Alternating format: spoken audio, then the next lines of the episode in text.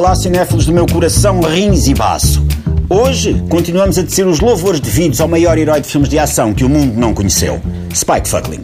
Se bem se lembram, na última edição dedicada ao fenómeno Fuckling, tínhamos ficado em 1981, ano em que Spike Fuckling fez o casting para um remake de Mary Poppins. Apesar de Brigitte Nielsen, Meryl Streep, Simone de Oliveira, Eunice Munhoz e a Sailor Moon terem também concorrido ao papel, foi Spike Fuckling escolhido para interpretar Julie Andrews dos loucos anos 80s. A carreira do jovem checoslovaco podia ter sido muito diferente caso o filme alguma vez tivesse visto a luz do dia. Problemas financeiros levaram à interrupção da rodagem naquele que seria o primeiro de muitos desaires.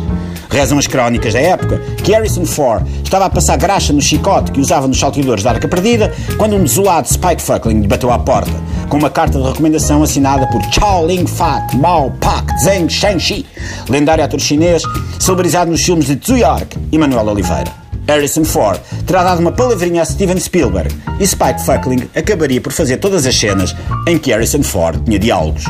Acontece, por uma questão contratual, só o nome de Harrison Ford é que podia aparecer nos cartazes e ficha técnica. Spike recebeu como paga pelo seu trabalho duas chances de queijo flamengo e uma laranjada com gás. Fuckling não desistiu. Reza a lenda que Sylvester Stallone estava a fazer uma máquina de lavar para tirar uma nódoa na fita de amarrar a cabeça que usava no primeiro filme do Rambo quando Spike Fuckling lhe aparece à frente com uma carta de recomendação assinada por Shaq Man Hook, Ajay Kumar Devgan Roshan Lagaradabati, mítica estrela de ação de Bollywood e da primeira fase da cinematografia de Salião. Stallone, pensando que estava a ser vítima de assalto, desferiu um uppercut na queixada de Fuckling. Stallone ficou inconsciente durante uma semana, tal era o poderio prognata do jovem Spike. Não se podendo dar ao luxo de interromper as filmagens, o realizador Ted Kotcheff decidiu continuar com Spike Fuckling no lugar de Sylvester Stallone.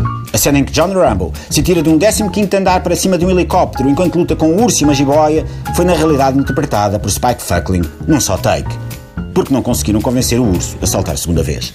No entanto, se olharmos para a ficha técnica de Rambo, não encontramos o nome de Spike Fuckling. Richard Crenna, que contracenou com Fuckling em 217 das 218 cenas de Rambo, terá mais tarde dito que esta era a mais cruel injustiça perpetrada na sétima arte, desde que Jorge Méliès tinha espetado com um foguetão no olho da lua.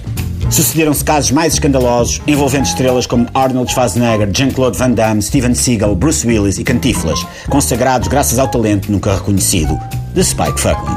É raro o herói de filmes de ação dos anos 80, se formos a ver bem, que não seja Fuckling. Cansado de estar a trabalhar para o boneco dos outros, Spike Fuckling acabaria por pedir a reforma antecipada aos 27 anos. Foi-lhe recusada e teve de ir cumprir o sonho dos pais, que era tê-lo a trabalhar como trolha. Hoje em dia mora nos entrefolhos de Queens com dois gatos e um periquito porque continua a gostar de viver perigosamente. Longa vida a Spike Fuckling, o maior herói de ação que o cinema nunca deu a conhecer.